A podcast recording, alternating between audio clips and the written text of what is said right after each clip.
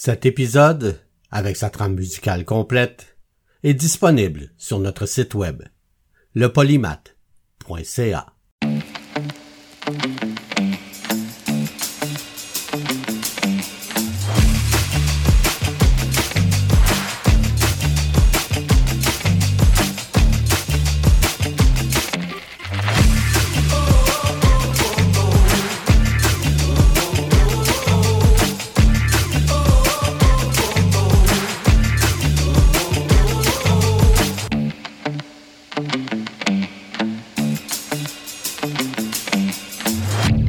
Le polymath avec Bruno Laberge.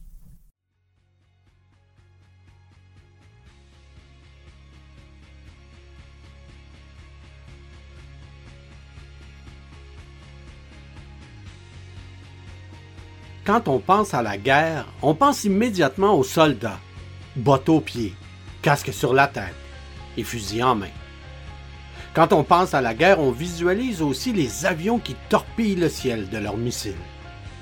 Et bien sûr, quand on pense à la guerre, on pense à ces énormes navires de guerre armés de canons qui essaient de couler le plus de navires ennemis possible. La guerre se fait sur la terre ferme, dans le ciel et sur les océans. Mais derrière la guerre, souvent, il y a des inventions qui changent la façon de se battre.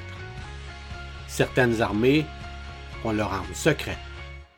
Au Polymath cette semaine, le HL Only, l'arme secrète de la guerre de sécession.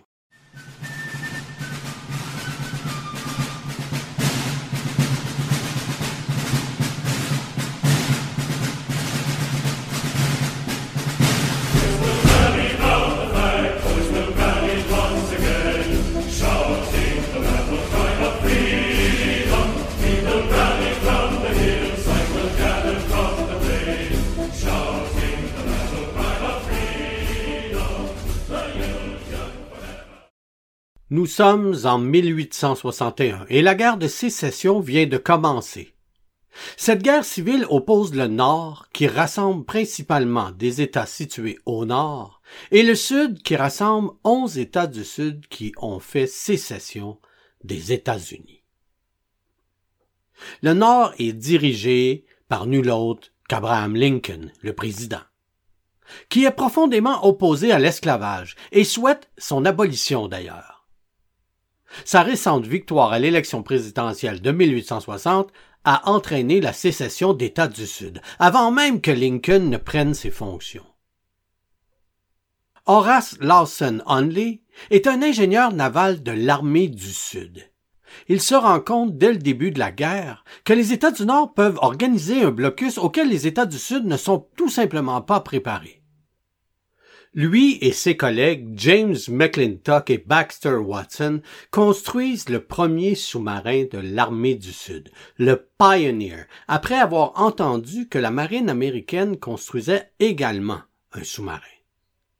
Les essais du Pioneer à la Nouvelle-Orléans se déroulent bien, mais en raison de l'avancée des soldats du Nord dans la ville, Hunley et sa compagnie sont forcés d'abandonner leurs efforts et de s'aborder leur prototype de sous-marin. Mais ils sont loin de se décourager. Les hommes essaient de nouveau, cette fois en construisant l'American Diver. De taille et de forme similaires au Pioneer, l'American Diver est construit à Mobile, en Alabama, car les forces du Nord avaient envahi la Nouvelle-Orléans. Cependant, l'American Diver est finalement un échec. Les hommes essaient d'utiliser un moteur électrique puis une machine à vapeur pour alimenter le sous-marin. Le poids des matériaux rend impossible l'obtention d'une flottabilité neutre, et les hommes sont contraints de remplacer les moteurs par une propulsion humaine à l'aide d'une manivelle. Mais, cette fois, les bras humains, ben, ça donne pas beaucoup de puissance. Et à cause de ce manque de puissance, le navire s'avère trop lent pour le combat et finit par couler lorsqu'il est touché par une tempête. Donc, leurs deux premières tentatives sont des échecs. Le trio de constructeurs se sépare et Onley est laissé à lui-même. Il continue à rechercher la bonne façon de faire fonctionner son sous-marin en analysant les échecs passés et décide finalement de lui donner une autre chance. Il assemble un sous-marin en forme de torpille avec deux écoutilles étanches.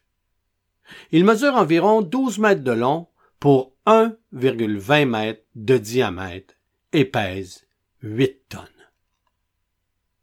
Pareil comme l'American Diver, le submersible est propulsé par une manivelle actionnée par des hommes. Cependant, Onley émet l'hypothèse qu'avec un équipage plus important, la vitesse nécessaire pour la flottaison sera atteinte. Alors cette fois, l'équipage est de huit hommes. Évidemment, plus de main-d'œuvre, ça veut dire plus de vitesse. Mais ça veut aussi dire que les conditions seront bien pires pour les hommes à l'intérieur.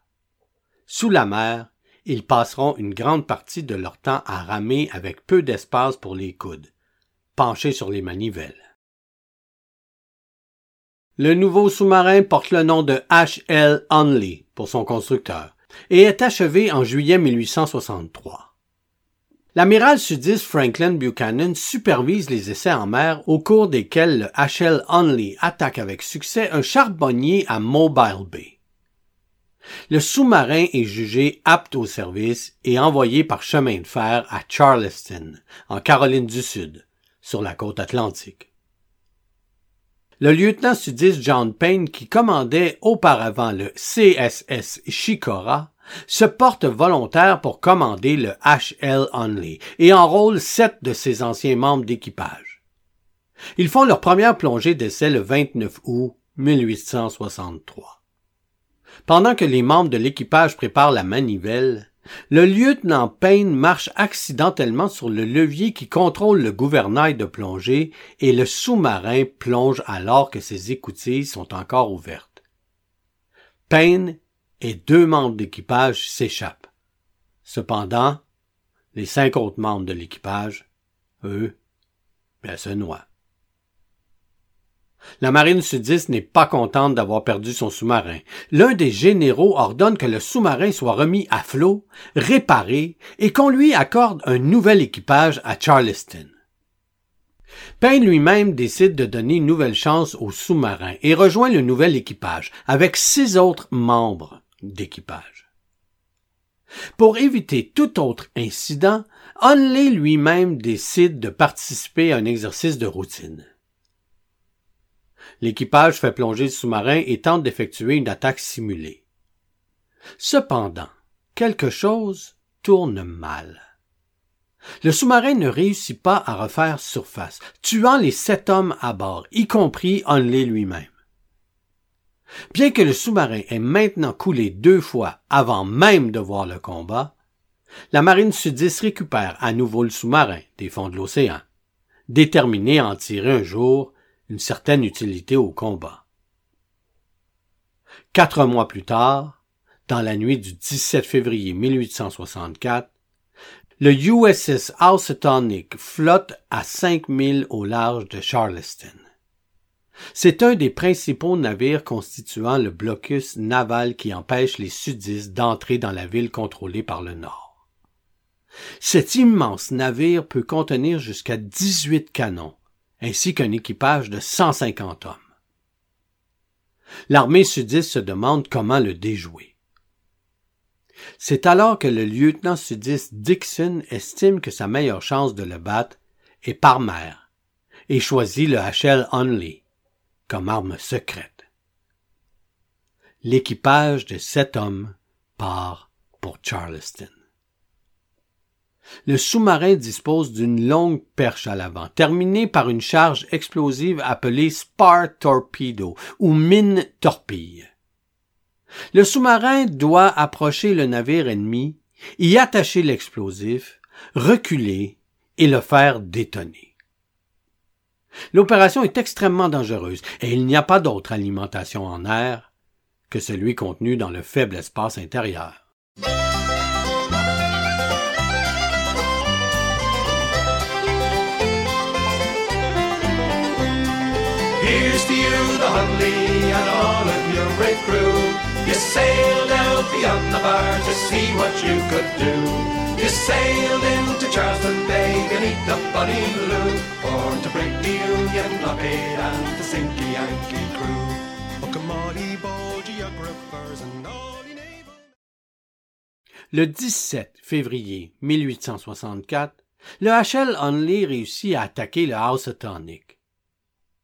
Le bateau sombre en cinq minutes, tuant des soldats nordistes.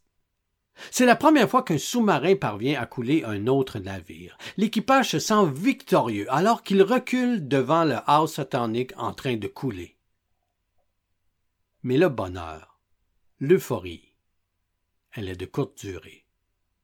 Le submersible sombre une troisième et dernière fois, noyant huit membres de l'équipage sudiste, peu de temps après avoir fêté sa victoire.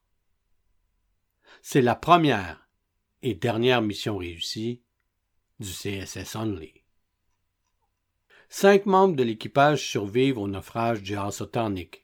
Ils déclarent qu'ils n'ont même pas entendu l'explosion et n'ont aperçu le HL Only que quelques instants avant qu'il attaque. La perte du Housatonic est encore un coup dur pour la marine de l'Union. Jusque-là, ils n'avaient jamais envisagé la possibilité d'une attaque sous-marine quasi invisible, et ils sont forcés de revoir leur tactique de guerre maritime. Quant au sous-marin, il n'est jamais revenu à son port sur l'île de Sullivan. Le lendemain de l'attaque, plusieurs personnes tentent de comprendre pourquoi le HL Onley n'est pas revenu au port. L'une des hypothèses est que le sous-marin aurait coulé à la suite de l'explosion de sa propre torpille pendant la bataille. Mais un commandant de l'île de Sullivan affirme que le HL Onley a envoyé un signal à Fort Moultrie après l'explosion du Housatonic. De plus, certains témoins oculaires affirment l'avoir perçu plus d'une heure après le naufrage du navire. Un soldat qui s'était accroché au gréement du Housatonic pendant qu'il coulait affirme avoir vu une lumière bleue, vraisemblablement celle du HL Only, s'éloigner du lieu du naufrage. Cette hypothèse est plus que douteuse car il n'y a pas de lanterne bleue à bord du sous-marin. D'autres pensent que la lumière bleue n'est pas vraiment une lumière de couleur bleue, mais plutôt une fusée éclairante. Quoi qu'il en soit, le signal présumé du HL Only est le dernier signe de vie du sous-marin. Oh, I bid farewell to the port and the land, and I paddle away from brave England's white sands to search for my long ago forgotten friends, to search for the place I hear all sailors end. As the souls of the dead fill the space of my mind, I'll search without sleeping till peace I can find. I fear not the weather, I fear not the sea. I remember the fall. Le HL Only est oublié pendant 100 ans. Mais en 1970, un archéologue sous-marin nommé E. Lee Spence affirme qu'il a trouvé le sous-marin. Il présente certains objets comme preuve pour valider ses dires. Puis, en 1995, un plongeur nommé Ralph Wilbanks tombe sur l'épave et annonce au monde sa nouvelle découverte. Bien que ce ne soit en fait pas une nouvelle découverte, l'événement pousse les experts à commencer des efforts de récupération. L'épave est remarquablement intacte, à l'exception d'une perforation dans la coque et d'un hublot brisé. Elle est enterrée sur plusieurs pieds de limon, ce qui l'a protégée de la détérioration. Évidemment, il est impossible de faire d'autopsie sur les morts, puisque les squelettes de l'équipage sont retrouvés cent ans plus tard, mais il est étrange de découvrir que les membres de l'équipage étaient encore tous à leur poste et qu'ils ne semblaient pas avoir tenté de s'échapper de l'épave.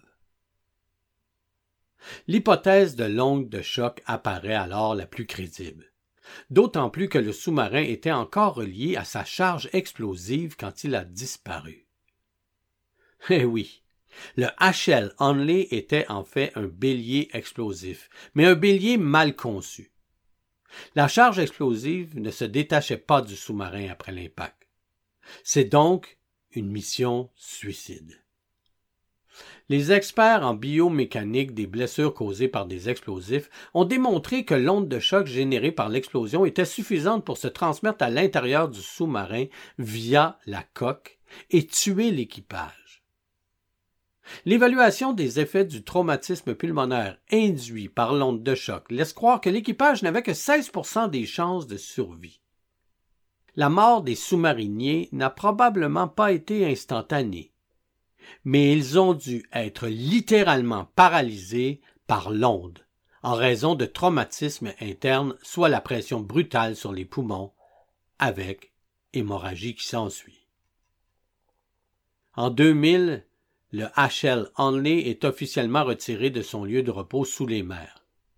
Après avoir été étudié sous toutes ses coutures, les restes du sous-marin sont confiés à l'État de la Caroline du Sud et sont actuellement exposés au Warren Lash Conservation Center à Charleston.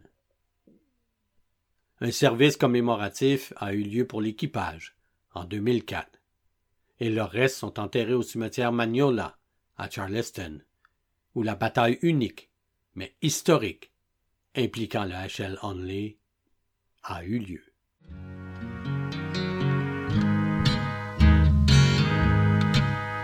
Just a little ways out from the old plank bridge, down by the marsh at the water's edge, a little boy jumped as he said, Look, Mama, there goes the Hunley. Papa said she's built down Mobile Way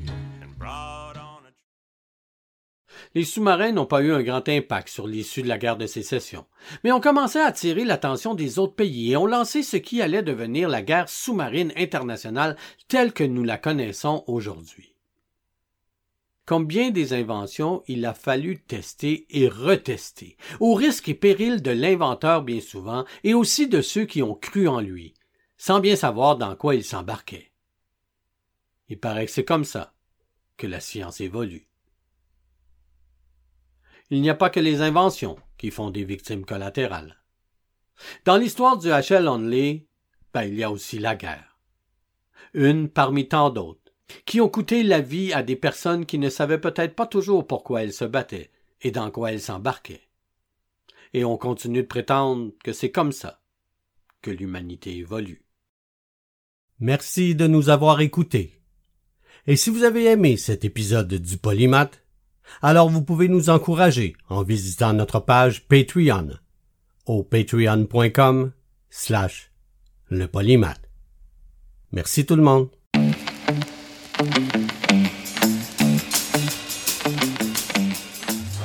Le Polymath est une production de CKIA FM. Suivez-nous sur le web à lepolymath.ca ou sur Facebook à Le Polymath avec Bruno Laberge. Vous pouvez nous écouter en direct tous les dimanches à 11h au ckiafm.org ou en tout temps sur votre plateforme de balado favorite.